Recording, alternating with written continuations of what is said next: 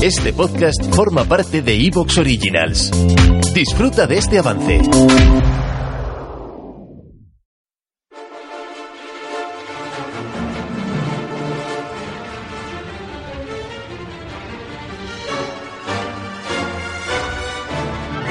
Introduce las coordenadas en tu computadora de navegación y prepara el salto al hiperespacio hacia 12 para segundos el podcast de Destino Arrakis sobre el universo Star Wars.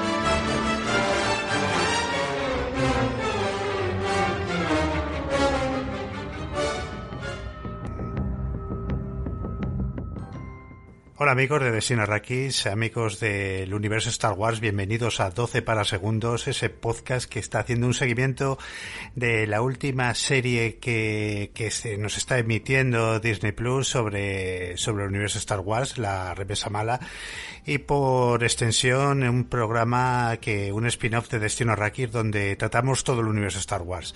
Vamos a ver qué ha dado de sí este episodio que, que en el que hemos recuperado pues una de las criaturas más míticas del universo Star Wars, que incluso ha dado nombre pues a un, un podcast bastante apreciado por nosotros y que, bueno, eh, con alguna sorpresa vamos a ver si esa representación de ese personaje pues ha sido eh, afortunada, ¿no? O, en fin, o si ya eh, cada vez que lo veamos, en lugar del temible Rancor, veremos al adorable Muchi, ¿no? Eh, vamos, tengo por aquí para esta, para comentar este episodio, pues a Mario. ¿Qué tal, Mario? ¿Qué tal? Yo ya estoy esperando una versión infantil de, de Palpatine. ¿Os imagináis? Me, lo imagino viejo incluso cuando era un niño. como, como Benjamin Button. tenemos por aquí también Ángel. ¿Qué tal, Ángel? Hola, muy buenas. ¿Qué tal? También tenemos aquí a don David Parelus. ¿Qué tal, David? Pues nada, como dijo Álvaro Eco por el chat, los compañeros de, del otro podcast van a tener que pasar a llamarse La Fosa del Munchi, ¿no? y también tenemos por aquí a Íñigo. ¿Qué tal, Íñigo? Hola, buenas. ¿Qué tal, compañeros? ¿Qué tal, oyentes? Muy bien, pues Rampage, ¿no? Eh, aquí un episodio donde los nuestros eh, personajes se convierten claramente en unos eh, soldados de fortuna y bueno, con una, digamos, con un encargo muy especial. Y sobre todo esa aparición de, de Munchi, pues que, que en fin, que nos ha dejado a todos un poco impresionados, ¿no? Más o menos. Eh, ¿Qué os ha parecido en sí este episodio en el, en el, cual, bueno, vuelven a destacar la importancia de Omega en el grupo y cómo, pues, intenta darla, pues, intentan darla, pues, el mayor protagonismo posible, ¿no?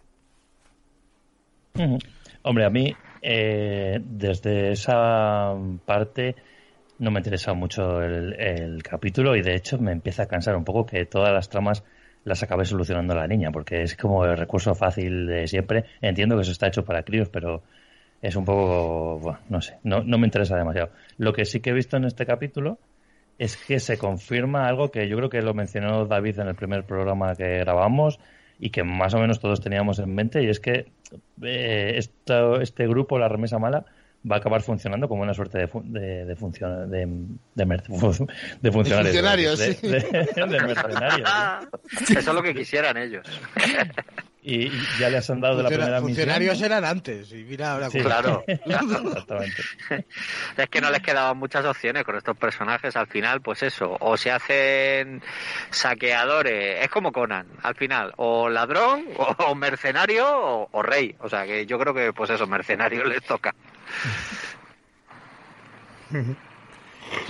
luego eh, respecto a lo que dices de, de, las tramas de Omega eh, es verdad, ¿no? Que es un poco, más sobre todo cuando pues, cuando tienes el equilibrio, por ejemplo, en el segundo, el tercer episodio, ya no me acuerdo, cuando tienes el equilibrio con la, cuando salen malos los y tal y tienes dos tramas paralelas, pues es más interesante que cuando todo gira un poco sobre las aventuras de ella, ¿no? Pero en cualquier caso, sí que me gusta un poquito el tratamiento que le están que le están dando no la, la relación que, que, está cogiendo con los clones no porque aunque bueno es una es una niña y tal pero tampoco la tratan exactamente como una niña no o sea la tienen muy integrada eh.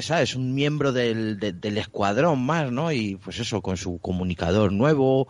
eh, por ejemplo, podía ser muy fácil caer en la dinámica de todo el rato de no, tú te quedas aquí y ella se enfada y se escapa y hace movidas, ¿no? Pero por lo menos han, han tirado por otro lado, ¿no? El rollo de, de, pues no, mira, tú te vienes ahora con nosotros, ten cuidado, no sé qué tal, pero no sé, dentro de lo que cabe, ¿no? De los lugares comunes en los que podían haber caído, por lo menos no es tan tan exagerado. Bueno, Bueno, de, pero- hecho, de hecho sí que la mandan a la nave. Lo cual, Sí, lo es- cual entiendo, ¿eh? que una cosa es llevarte a la niña de aventuras y otra cosa. es, Bueno, ahora vamos a empezar a pegar tiros. Tú no tienes armadura, no tienes pistolas y no, y no tienes entrenamiento. Vuelve para la nave, ya te cogemos luego. Y no desobedece, ni siquiera se lo toma especialmente mal. Lo entiende. Lo que pasa es que luego atacan la nave. Ya tiene sí, que intervenir. acaban cayendo. Sí, que- que en ese sentido es- evitarlo, es- pero- Claro, no, pero que es mejor un poco que, que lo que dice Ángel, que el, que el recluso clásico ese de, no, pues me escapo y al final soluciono el día de, de rebote, aquí es que, bueno, no quedan más cojones y lo, lo agradecen también, ¿no? Sí, está, está bien llevado dentro de lo que es la dinámica, sí. A mí Omega me está recordando un mogollón al personaje del juego de rol de TSR, que era niño, ¿os acordáis? Sí. y, y- y es que al final era un personaje que nadie se quería coger nunca. O sea, intentó buscarle cosas buenas, pero uf, no sé. Si tenían yo- tres dados más dos de destreza, era buenísimo. Yo, enti- yo entiendo también que es una dinámica que, que poco a poco tienen que ir. tienen- ¿Te está gustando lo que escuchas? Este podcast forma parte de Evox Originals y puedes escucharlo completo y gratis desde la aplicación de Evox. Instálala desde tu store y suscríbete a él para no perderte ningún episodio.